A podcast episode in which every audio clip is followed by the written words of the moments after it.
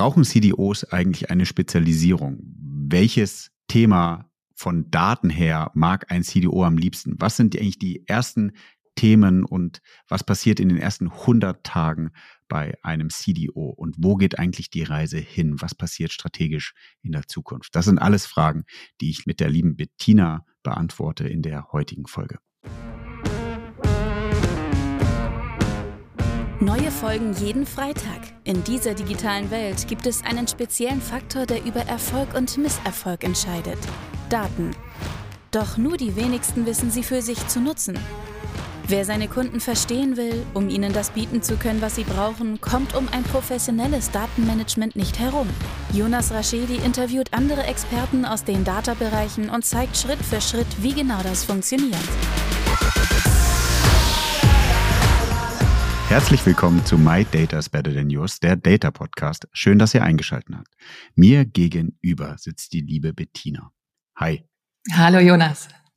Ja, ähm, eine besondere Folge, weil du den gleichen Titel trägst, wie vermeintlich ich ihn trage. Aber stell dich nochmal kurz vor, wer du bist, was du machst und äh, wo du arbeitest und welchen Titel wir wohl damit meinen. Sehr gerne. Hallo in die Runde. Hallo Jonas. Ähm, genau, wir tragen beide den Titel Chief Data Officer. Diese Rolle habe ich bei der Gesundheitsfirma Eterno. Ähm, ich bin seit 15 Jahren auf dieses Thema, auf diese schöne Schnittstelle zwischen Daten, Software und dann Healthcare Life Sciences spezialisiert und jetzt eben zum zweiten Mal in einer CDO-Rolle in einer Gesundheitsfirma. Ja. Lass uns doch da gleich mal einsteigen. Was, was bedeutet denn also gibt es einen Unterschied deiner Meinung nach zum Thema CDO-Rolle bei Gesundheitsfirmen im Vergleich zum Beispiel zu meiner Rolle als CDO in, in einem Medienunternehmen? Naja, ich persönlich habe eine sehr große Affinität ja, zu, zu Gesundheitsdaten und ja. Healthcare und Life Sciences allgemein. Das hat zum einen damit zu tun, dass ich mal Molekularbiologie studiert habe und das halt einfach super spannend finde. Ja. Ähm, aber es gibt natürlich auch, auch von den Daten einige sehr interessante und offensichtliche Unterschiede. Ne? Also ähm, es sind natürlich alles personenbezogene Daten und zwar hochsensible Daten. Ja, ich habe ähm, im Vorgespräch, wir hatten ja ein Vorgespräch und haben so ein bisschen, ähm, danach hat bei mir mein Kopf angefangen zu rattern und so zu überlegen, äh, wo die Reise hingeht. Und wir hatten im Vorgespräch auch so ein bisschen überlegt, oder ich hatte so die These aufgestellt, wird es in der Zukunft spezialisierte Chief Data Officer geben? Also aktuell habe ich noch ein bisschen das Gefühl, es werden Data Leader gesucht, die du hast schon mal was mit Daten gemacht, sozusagen, mhm. Äh, sind die, ist die Anforderung. Und die neue Anforderung wird aber schon sein, ist meine, meine These, du hast schon mal was mit Gesundheitsdaten gemacht, ja. Und ich habe überlegt, wie ist denn eigentlich der Unterschied zwischen deiner und meiner Rolle? Und du hast jetzt von personenbezogenen Daten gesprochen, aber ich finde auch nochmal viel spannender, bei Douglas und jetzt auch bei Funke ist es eher so das Thema, wie kann man die Daten verarbeiten, wie kann man die vielleicht auch fürs Geschäftsmodell einsetzen, wo die Daten selbst ein Geschäftsmodell sind, also dass man die mhm. über Marktplatz oder sowas verkauft. Das ist ja eigentlich bei euch ein No-Go. Man nimmt jetzt nicht die Gesundheitsdaten und verkauft sie an jemand anders. Das heißt, die Bandbreite an Fähigkeiten und Expertise ist ja auch nochmal eine ganz andere bei dir, die da nachgefragt wird. Ja, also ähm, ich rede gerne auch über Defense und Offense, ne? Und ja. das ist bestimmt auch eine Unterteilung, die du, ja. die du auch nutzt. Und natürlich ist Defense wahnsinnig wichtig äh, bei Gesundheitsdaten. Es darf einfach nichts schiefgehen. Es muss alles sicher sein. Datenschutz hat eine riesige Bedeutung, weil wir eben Daten verwalten, die einfach wahnsinnig sensibel und wahnsinnig persönlich sind. Gleichzeitig sieht man durchaus auch, dass das Thema Datennutzung auch in der Gesundheitsbranche eine größere Rolle spielt. Es gibt da so ein bekanntes Zitat, äh, ja, so sinngemäß, ja, Daten nutzen birgt Risiken, aber Daten nicht zu nutzen birgt auch Risiken.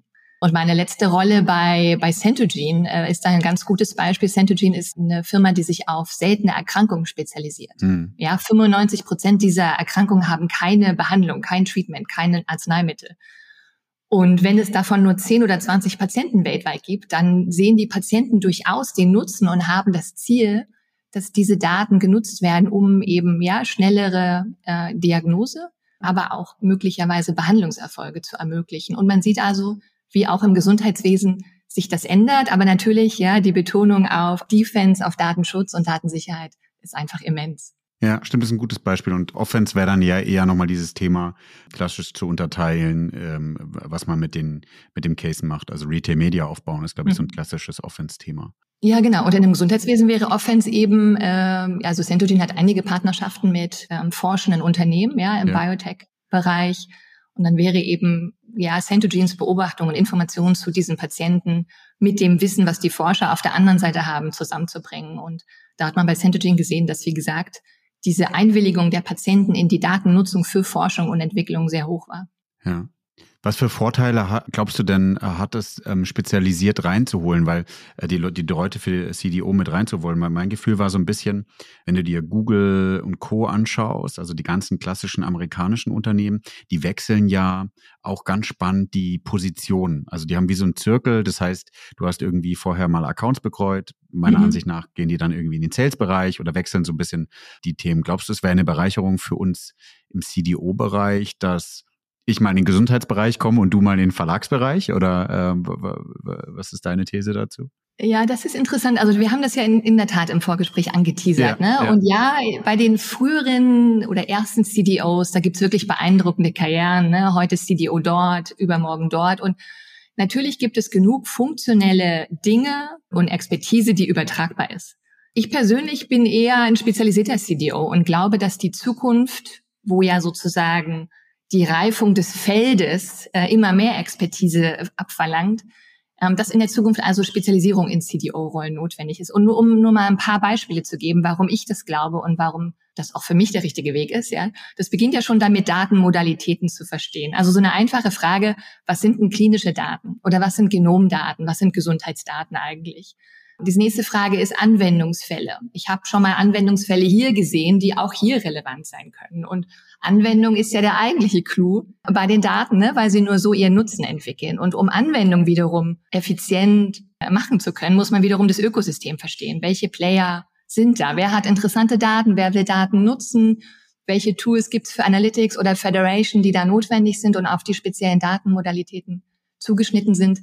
Also du siehst, ich bin eher so ein Verfechter der der Spezialisierung äh, im, im CDO-Bereich.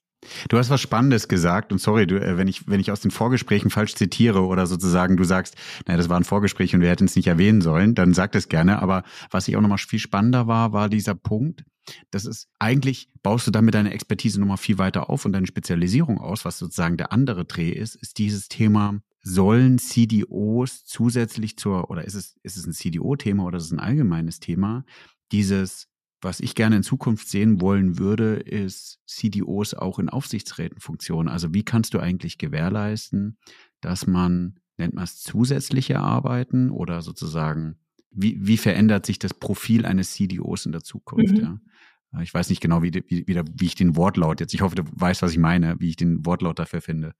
Ja, absolut. Und vielleicht eine kleine Anekdote. Also ich habe ja ähm, angefangen, das Thema Daten äh, zu betreuen und als Geschäft auch aufzubauen bei Springer Nature. Ja, und ja. Springer Nature ist ein großer Informationsprovider. Ja, definitiv. Und da war dieses Thema, wie finde ich interessante Daten, wie sichere ich mir daran Nutzungsrechte, wie baue ich daraus Produkte, die dem Nutzer, ja, äh, Products Users love and buyers buy, ja, wie ja. baue ich daraus tolle Produkte? Das war sozusagen für uns dort Bread and Butter Geschäft. Ja. Ähm, und über die Jahre wurden eben immer mehr Firmen und Industrien digitalisiert, bekamen plötzlich alle neue Daten, die sie vorher nicht hatten. Und diese Fragen, ja, die für ein Springer Nature oder auch für ein Funke Bread and Butter sind, tauchen plötzlich in diesen ganzen anderen Industrien auf. Was macht ein Datensatz wertvoll? Wie erkenne ich den Wert? Wie nutze ich den Wert? Wie partnere ich? Ähm, das sind alles Themen, für die ich dann vermehrt angefragt wurde und eben auch Aufsichtsrats- und Beirats- und auch so Advisory-Tätigkeiten machen durfte. Die mache ich auch bevorzugt im Healthcare Life Sciences Bereich, um es einfach spannend zu halten. Und das ist natürlich hochsynergistisch. Und das hilft auch mit der Businessbrille. Das hattest du ja auch gerade angesprochen. Ja. Sollte ein CDO vorher im Procurement gewesen sein oder in Finance. Ähm, das ist aus meiner Sicht äh, kein hartes Kriterium, aber mal ein End-to-End-Business aus verschiedenen Rollen gesehen zu haben, hilft natürlich für diese oft besungene Business-Nähe eines CDOs. Ja, aber das hast du auch spannend nochmal gesagt, ne? wenn du die Offense-Themen und die Defense-Themen verstehst und weißt sozusagen, wo du hingehst und ähm, wie das Geschäftsmodell funktioniert, dann kannst du ja nochmal ganz anders helfen. Und wenn du dann natürlich in deinem Business beim Thema, was weiß ich, Marktplätze oder Co. schon sehr reif bist und mhm. dann eigentlich in einem ähnlichen Bereich schaffst, eine Aufsichtsratfunktion oder eine Beratungsfunktion einzunehmen, weil die gerade die Herausforderungen haben, dann kannst du denen ja genau helfen, diese Sachen zu lösen. Und so kennt man es ja eigentlich auch aus generalistischeren mhm. Aufsichtsrat oder Beratungsfunktionen. Das ist ähm, dass die sich so beraten haben. Und ich glaube auch spannend, dass jetzt eigentlich diese Data-Rollen sich weiterentwickeln und sich auch positionieren und jetzt aber auch die in der Reife eigentlich passiert, dass hoffentlich in der Zukunft auch viel mehr Aufsichtsratrollen entstehen, wo Data und Analytics ein wichtiger Punkt ist. Ich glaube, jetzt durch den AI-Hype ist es ja nochmal viel krasser und nochmal mehr äh, ins Management gerutscht, dass, dass das Thema eine Rolle spielt. Ja, und das trifft auch noch auf das generelle Thema Professionalisierung von Aufsichtsräten. Ne? Also ja. vor 20 Jahren hat man die Leute in den Aufsichtsrat geholt, die man halt kannte. Ja. Wir jetzt hier keine Stereotypen bedienen. Ähm, und was man eben jetzt sieht, ist, dass dieses Thema Kompetenzprofile in Aufsichtsräten, was braucht's genau, wer bringt das rein, äh, Headhunter, die wirklich, der diese Kriterien hart abklopfen. Das hilft. Und ich meine, every company is a data company. Das heißt, man braucht diese Expertise am Tisch. Und ja, wie gesagt, ich finde, man kann da zum einen einiges einbringen, aber ich lerne auch in all diesen Mandaten etwas, was ich dann wiederum äh, in meinem Dayjob oder in meinem nächsten Mandat äh, wiederum zum Tisch bringen kann. Ne? Also da auch wieder diese synergistische synergistische Loop und auch die Spezialisierung auf bestimmte Verticals. Hm. Zum Thema AI fällt mir was Lustiges ein, wo ich letztens ein, ähm, überlegt hatte, einen LinkedIn-Post zu machen. Und zwar dieses Thema was denken andere, was ich im Job tue und was, was ich wirklich im Job tue. Und ich glaube, wir mit unserem fancy Titel Chief Data Officer ist ja immer so das Gefühl, wir äh, beschäftigen uns mit Robotern und AI und wir haben den ganzen Tisch voll mit Widgets und, und Gadgets und wir machen irgendwie was Cooles. Und die Realität ist ja ehrlich gesagt in den meisten Unternehmen so, so habe ich es kennengelernt und mit den meisten, mit denen ich gesprochen habe, ist es so, wir machen hier Transformation und wir müssen mhm. hier irgendwas von On-Premise in die Cloud schieben.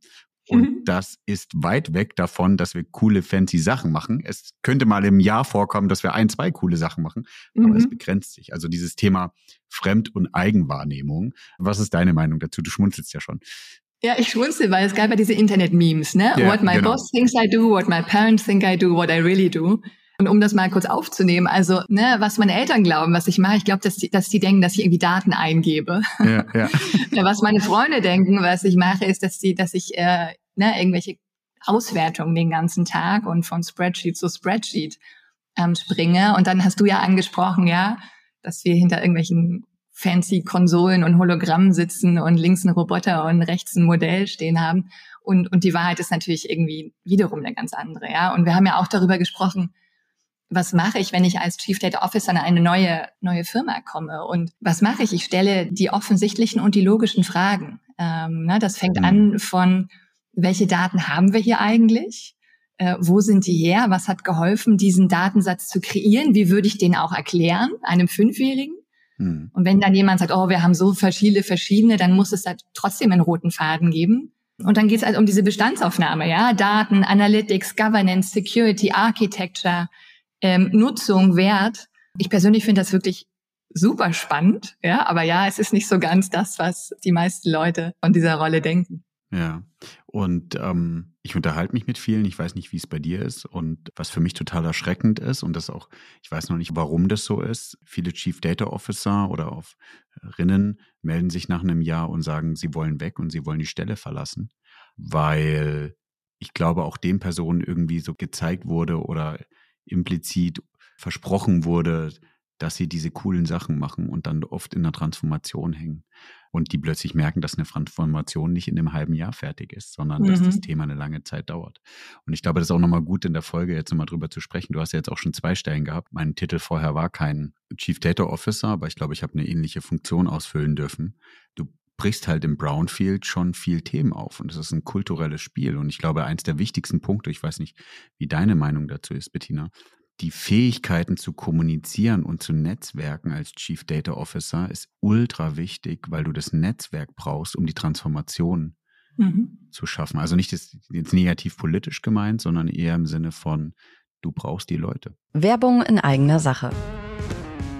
In den letzten zwei Jahren habe ich über sechs Bücher geschrieben, 200 Podcast-Folgen aufgenommen und ich habe mir überlegt, wie bekomme ich diese ganzen Informationen jetzt nochmal anders verpackt und in einem Mehrwert für euch kommuniziert. Mit meinem Team habe ich jetzt über sechs Monate mal drüber nachgedacht, was kann das denn sein und habe viele Ideen verschmissen und dann auch doch wieder angefangen. Es wird jetzt demnächst einen Videokurs geben, in dem ihr die Möglichkeit habt, alle Informationen, die ich über die letzten Jahre erarbeitet habe. Wie wird ein Unternehmen datengetrieben? Auf was muss man dabei achten? Was sind Fails? Und vor allem, was sind aber auch gute Vorlagen, die man nutzen kann, um erfolgreich zu sein? Von daher nutzt die Chance, meldet euch bei mir und ihr bekommt Zugriff zu diesem Videokurs. Ich schicke euch alle Informationen dazu. Er kostet natürlich was, aber für die Leute, die am Anfang direkt zuschlagen, habe ich auch einen großen Rabatt. Ich freue mich. Ja. Ja, und ich finde, als Chief Data Officer berührt man wirklich alle Funktionen, ja, mhm. und muss eben nicht nur gut kommunizieren können, sondern man muss auch auf verschiedenen Flughöhen kommunizieren ja. können. Also, ne, das, das kann sein, dass man da total tief in Datenschutzthemen reingeht mit Legal und Compliance. Das kann sein, dass man total tief in Tech-Themen reingeht mit dem Tech-Team. Ja. Ähm, gleichzeitig will man aber mit Communication und äh, ja, Investor Relations im Fall von, von Centogene eben auch eine Geschichte erzählen. Äh, und, und mit Geschichte meine ich nicht, dass man irgendwas vorgibt, was nicht ist, mhm. sondern dass man erklärt, was ja. ist und was möglich ist und warum Daten für alle Win-Win sein können. Ähm, und das, das finde ich wahnsinnig spannend. Und ich, ich glaube, das ist auch wichtig. Es ist, glaube ich, gar nicht negativ. Und dieses Thema, was ich versuche dann immer den Data-Leadern mitzugeben, ist der Punkt, in anderen Firmen ist es nicht anders. Mhm. Du musst dort auch die Transformation mitmachen. Mach dir da keine Sorgen. Also es war bei Douglas in dem Sinne, dass ich im E-Commerce angefangen habe und da auch verankert war, war, du kannst halt viel schneller mal eine MVP aufbauen, aber so wie du es gerade sagst, Bettina, sobald du halt anfängst, andere Stakeholder außerhalb von E-Commerce mhm. mit einzubeziehen, was du musst, ab dann fängt die Transformation an. Also du hast irgendwie so kurz diesen Hype-Zyklus der Early Adopter am E-Com, aber dann kommt auch diese Phase, wo viele dann sagen, okay, aber für was brauche ich dich jetzt eigentlich? Ich habe doch hier mein Excel, das funktioniert wunderbar. Und dann geht's eben ähm, vermeintlich in eine, in eine Richtung. Ja. Also viel Geduld ist, glaube ich, eins der wichtigsten Punkte. Ja, genau. Und dein Punkt ne, ähm, über die kurze Halbwertszeit von, von CDOs, da gibt's ja Studien, die sagen, die sind immer nur zwei Jahre da. Hm. Ich glaube, das ist ein Mix. Ja, Ich glaube, dass noch mehr als dass die CDOs irgendwann, irgendwann genervt sind, äh, dass es vor allem eben auch die Ressourcengeber sind, die selber dachten, hey, wir heiern einen CDO ja. und in einem halben Jahr läuft hier alles.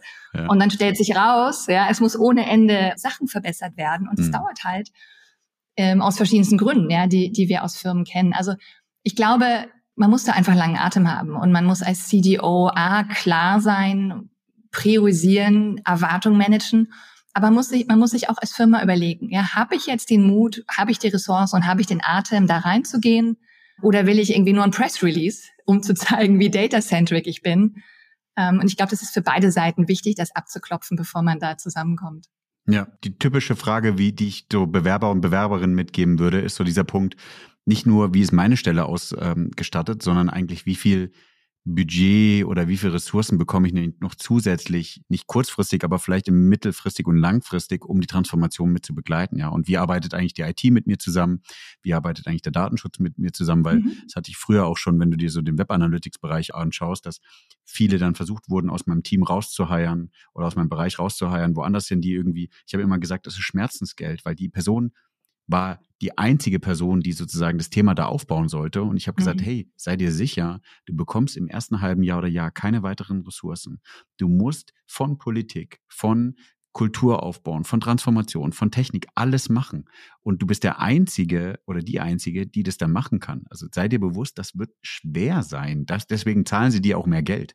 Ja, und ich finde da, um wieder eine Lanze für, für Healthcare Life Sciences zu brechen, ne, dann ist es äh, besonders interessant in, in Industrien, wo diese Transformation quasi läuft oder gewollt ist. Ja, ja weil es dann äh, nicht nur so sehr ein, so ein eigenes Optimierungsthema ist. Also im Gesundheitsdatenbereich, ne, da gibt es jetzt massiv Bewegungen, sowohl auf EU-Ebene wie auch auf nationaler Ebene, dass Gesundheitsdaten besser genutzt werden müssen, weil die Ineffizienzen im Gesundheitssystem, die sind halt einfach, einfach riesig, ja. Hm. Also nur um mal kurz über Eterno zu sprechen. Wir erlauben ja Ärzten einfach nur Arzt zu sein, indem wir ihnen alles abnehmen. Alle Headaches, alle Painpoints abnehmen. Wir kümmern uns um die Software end-to-end -End, äh, mit unserem Eterno Cloud Angebot. Wir kümmern uns um das Thema Infrastruktur, Spaces, Drucker, Liegen, also alles physische, was man braucht in der Praxis. zu drittens auch noch um Services. Was ist noch in Arztpraxen los, was nicht medizinisch ist? Terminvergabe, Procurement, mhm. Abrechnung. Ja. Und wenn man sich das mal überlegt, wie viel Ineffizienz in diesem System drin ist und was man da angehen kann, durch schlaues Vorgehen, ja, unter anderem datengetrieben, dann finde ich, macht das auch wieder den langen Atem und die Motivation und das Durchhalten in so einer Transformation leichter und attraktiver, weil man weiß, es ist einfach nicht verhandelbar. Ja, der Markt braucht es und, und das verstehen dann idealerweise auch alle. Sehr, sehr spannend. Jetzt hast du das Thema schon zweimal gemacht, was mich total interessieren würde. Wenn du CDO irgendwo werden wollen würdest oder wirst oder jetzt auch gerade geworden bist, was sind, man sagt ja in der Management-Bibel immer so die ersten 100 Tage. Was würdest denn du da tun? Ähm, also ich bin natürlich sehr Content getrieben, ja, datengetrieben, ja. informationsgetrieben. Äh, und deshalb klopfe ich da also eben erstmal verschiedenste Dinge ab. Ja, die Consultants würden das wahrscheinlich Maturity Assessment nennen. Wo steht die Firma bei all diesen, diesen Dimensionen? Man muss es aber auch nicht so kompliziert machen. Ja, die einfachen Fragen sind die richtigen. Ja, und deshalb klopfe ich dann oder versuche zu verstehen. Das habe ich vorhin schon angesprochen. Hm. Was ist eigentlich der Datenschatz? Warum gibt's den? Wie viel ist der? Wie gut ist der? Was hat geholfen, diesen Datenschatz zu kreieren? Ähm, und wie würde ich das erklären? Ja, das ist das eine. Das zweite Thema ist dann eben Analytics. Wird der schon genutzt? Wird der ausgewertet? Wenn ja, von wem? Mit welchen Tools, Capabilities? Aber noch wichtiger, wofür eigentlich? Ja, für welchen Wert? Ist das Wert für unsere Effizienzen? Ist das Wert Richtung Kunde? Ist das Wert Richtung Mitarbeiter? Dann diese ganzen Themen, wo stecken die Daten? Wie sind die gesichert? Also das ganze Thema Infrastruktur und Security. Und viertens natürlich eben auch, weil wir ja gerade vorhin schon den wichtigen Fokus auf Datenschutz, äh, GDPR und so weiter besprochen haben, haben wir da alles, was dazugehört. Ja, ähm, also Austausch mit dem Datenschutzbeauftragten, Abklopfen aller Regeln. Wo fragen wir das ab? Wie sicher ist das alles? Ähm, das sind so, sagen wir mal, die Themen, die ich versuche zu verstehen. Ja, so das ist sozusagen der Knowledge, die Knowledge Box. Das zweite ist das Kennenlernen der wichtigen Stakeholder. Also wir haben es ja gerade besprochen. Man, man wird einfach früher oder später mit einreden, gerade in kleineren und mittelständischen Unternehmen. Daten ist ein Thema, was alle angeht. Und auch eine Transformation geht alle etwas an. Es ist ja nicht der Chief Data Officer, der dafür sorgt, dass Daten jetzt besser genutzt werden, sondern idealerweise wird es eine Data-Centric Company, wo jeder Verantwortlichkeit spürt für den Wert der Daten und für die Nutzbarkeit der Daten. Und das Dritte ist dann, mit diesen ganzen Informationen eben eine Roadmap zu machen und die intern abzustimmen. Wo wollen wir jetzt unsere Prioritäten darauf setzen? Was müssen wir stemmen? Was können wir stemmen? Und was sind da realistische Timelines? Was du ganz spannend gesagt hast und was ich mit rausnehme, ich hoffe, ich lege dir nichts Falsches in den Mund, ist dieses, du brauchst eigentlich immer erstmal ein Assessment, um dann eine Strategie daraus abzuleiten. Ich habe immer wieder das Gefühl, dass ganz viele Firmen so sagen, ja, was ist denn die Datenstrategie? Und wenn wir die Datenstrategie haben, können wir uns ja überlegen, wenn wir einstellen und ob wir jemanden einstellen und was wir jetzt hier machen. Mhm. Aber eigentlich ist es ja eher andersrum. Du brauchst den Ist-Zustand, um eigentlich den Soll zu beschreiben. Ja, du brauchst ein Verständnis des Ist-Zustandes und idealerweise wenigstens eine Idee, ja, über das, wo du eigentlich zukünftig hin möchtest. Wen, was willst du denn jetzt verbessern mit Daten? Daten ist ja auch kein Selbstzweck. Ja, Daten ist nur schön, wenn am Ende Wert geschaffen wird. Auch wenn das so ein ubiquitäres äh, Buzzword ist, am Ende geht's ja dennoch darum, ja, wird die Firma effizienter, wer wird happy? Haben wir schon gesprochen. Hm. Customers, Employees, Thema Risiko, Thema Kosten, Thema Umsatz, Thema Unternehmenswert. Ich glaube, dass man das relativ schlank gestalten kann. Mit einer erfahrenen Person, die sich vier Wochen mit dem Ist-Zustand auseinandersetzt, kann diese erfahrene Person dann die nächsten zwei Wochen eine Data Strategy. Und das, damit meine ich jetzt kein Consultant. Ein Consultant kann es sicher noch schneller, ja, aber ein Hire, der sich ja auch in der Company-Infrastruktur erstmal zurechtfinden muss und nebenbei ganz viele Kennenlerngespräche ähm, hat, da würde ich so etwa sagen, ja, äh, diese paar Wochen für Ist-Zustand verstehen ja. und dann Roadmap mappen. Ja, also realistisch in den ersten 100 Tagen dann sozusagen Ist-Zustand mit Datenstrategie eigentlich zu entwickeln. Genau. Und dann ist natürlich das Thema, ne, wen und was brauche ich dafür? Wie viele hm. Leute mit welchen Ressourcen? Ähm, ist das eine? Ja, CDOs hiren ja immer gerne sehr viel und werden dafür kritisiert. und gleichzeitig ist es ja auch sehr schwierig ja, zu hiren. Definitiv. Da versuche ich immer zu verstehen, hey, ja, es gibt genug Leute, die Daten analysieren und Daten verstehen. Die haben nur nicht Data im Jobtitel und die haben auch nicht Analytics im Jobtitel oder ML und die trotzdem kennenzulernen, ja, und denen auch zu zeigen, hey, ihr macht schon total spannende Sachen, Gott sei Dank gibt es euch. Jetzt mit mir als CDO werden wir da gemeinsam noch mehr Fokus drauf setzen und das ist doch cool. Ja, let's go. Ja. Bettina, bei dir merkt man, dass du diese Gesundheitsdaten ist so deine Leidenschaft, ja.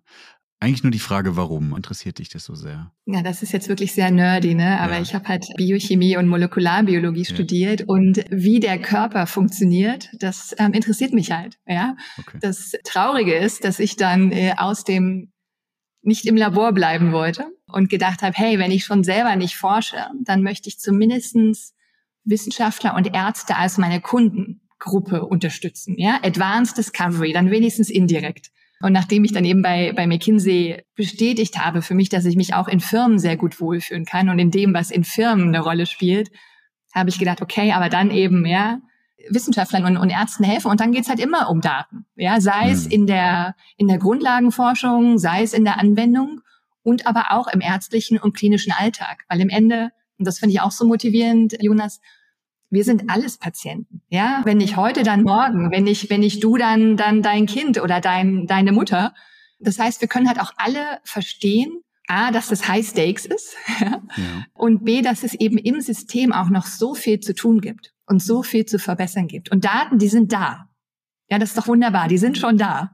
Wir müssen sie eben nur aufschließen und nutzen. Und zwar so, dass am Ende dieses Verhältnis aus Datensicherheit und Datenschutz natürlich passt für alle, aber nicht im Wege steht zur Datennutzung, um, um Gesundheit zu verbessern. Ja, was ich mal wieder feststelle zum Thema Heiern und da auch spannend, was du sagst. Ich darf ja gerade ein neues Team aufbauen und ich hatte das Gefühl, wir bauen The Data Institute auf und ähm, da sind natürlich viele Berater. Du hast jetzt auch gerade von McKinsey gesprochen. Und mein Gefühl war, die sind sehr sehr monetär getrieben, ja. Und meine Idee war zu sagen, okay, welchen Bonus können wir denen geben und in welche Richtung es geht. Und das total Spannende war eigentlich, das haben wir jetzt auch sozusagen gemeinsam erarbeitet. Mein Fehler, dass ich da mit so einem Bias rein bin. Die wollen was Cooles aufbauen, ja.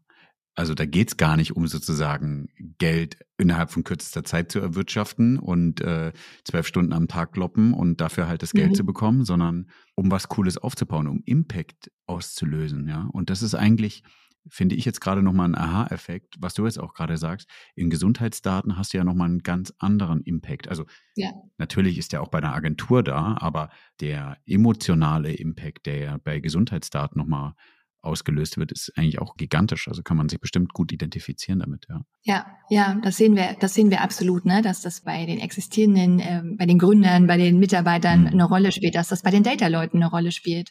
Und das macht natürlich das Hiring etwas einfacher.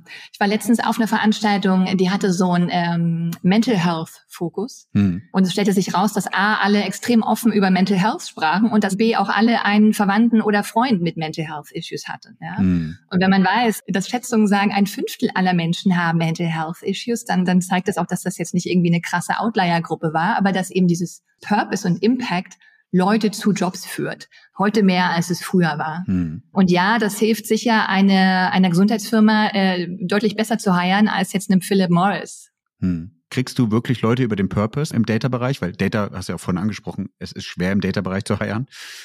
Ja, ich sehe das schon, ja, dass Bewerber eben die Wahl haben und dass sie sich dann hm. eben identifizieren wollen. Und das eine ist natürlich Industrie und Purpose, das andere ist Kultur. Und ich sehe schon auch, dass, weil ich es nun eben eine Weile mache, ja, es eben auch einfach Leute in meinem Netzwerk gibt, die wissen, wie ich arbeite, die mögen den Stil und eben dann auch natürlich dadurch anzusprechen hm. sind und, und gerne dabei sind. Ja, das ist ein spannender Punkt, den du jetzt gerade ansprichst, ne? weil ich hatte ja auch überlegt, okay, mein Podcast ist ja sozusagen mein eigenes Ding und mhm. du hast ja festgestellt, Vanessa kennengelernt und da gibt es eine, eine Cutter im Hintergrund und das ist halt mhm. alles schon ein größeres Thema.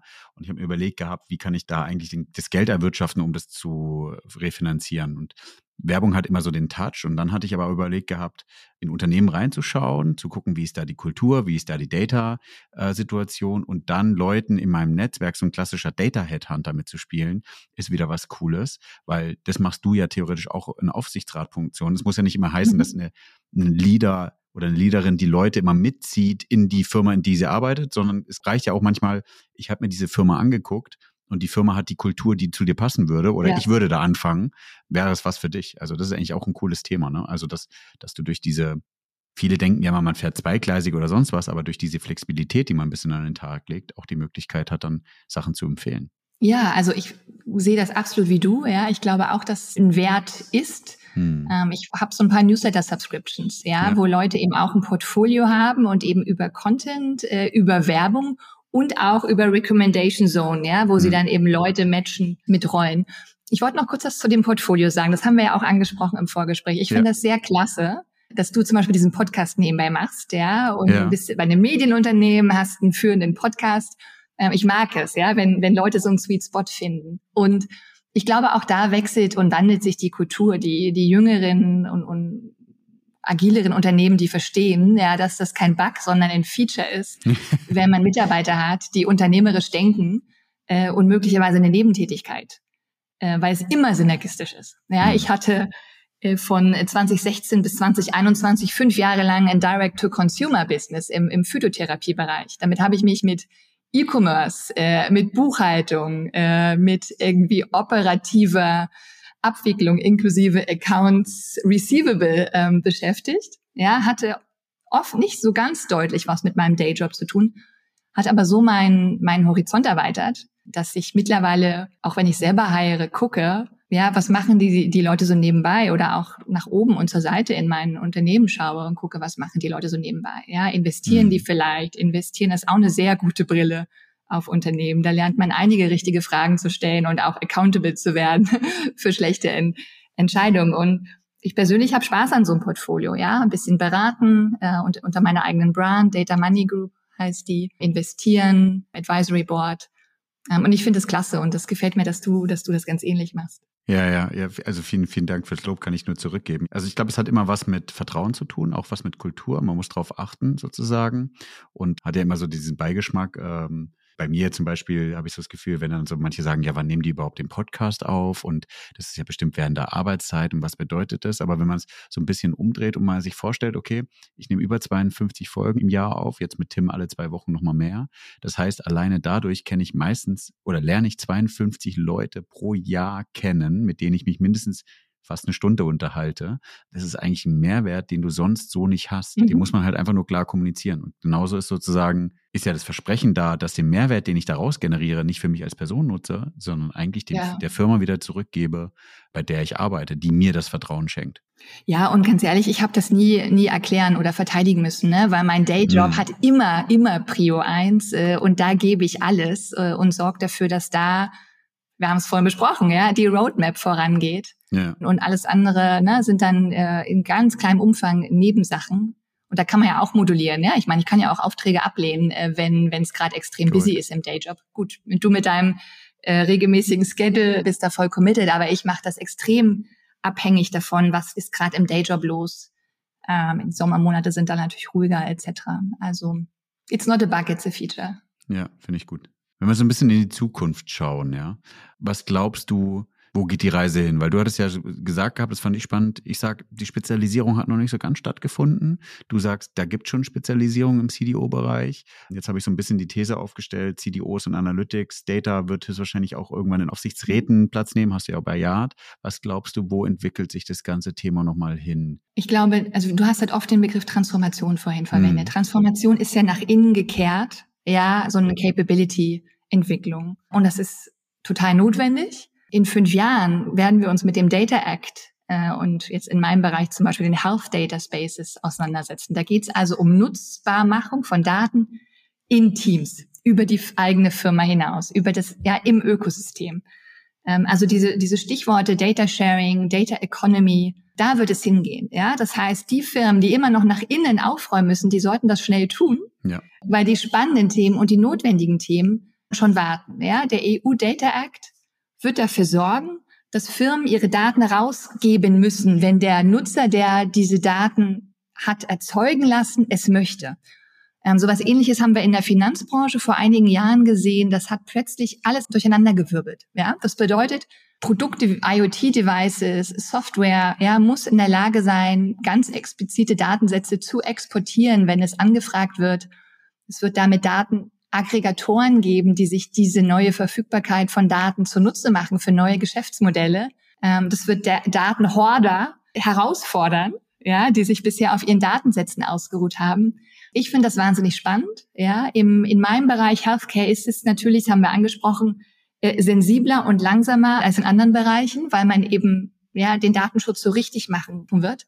Aber da geht's hin. Und ich glaube, der Punkt, den ich vorhin für Spezialisierung gemacht habe, dass man eben das Ökosystem und die Anwendungsfälle neben den Modalitäten verstehen muss, wird dann auch noch ergänzt, dass man eben diese datenspezifische Regulation, Regulierung, Gesetzgebung kennen muss, um sich dann eben in dieser, in dieser Welt gut zurechtzufinden, ja, und da ja auch Möglichkeiten nutzen zu können. Also ich glaube, da geht's hin. Buzzword Data Economy ist, glaube ich, mehr als ein Buzzword. Wenn Offense und Defense die richtige Balance haben, dann hoffe ich, dass man bald spannendere Sachen als Transformationen machen kann.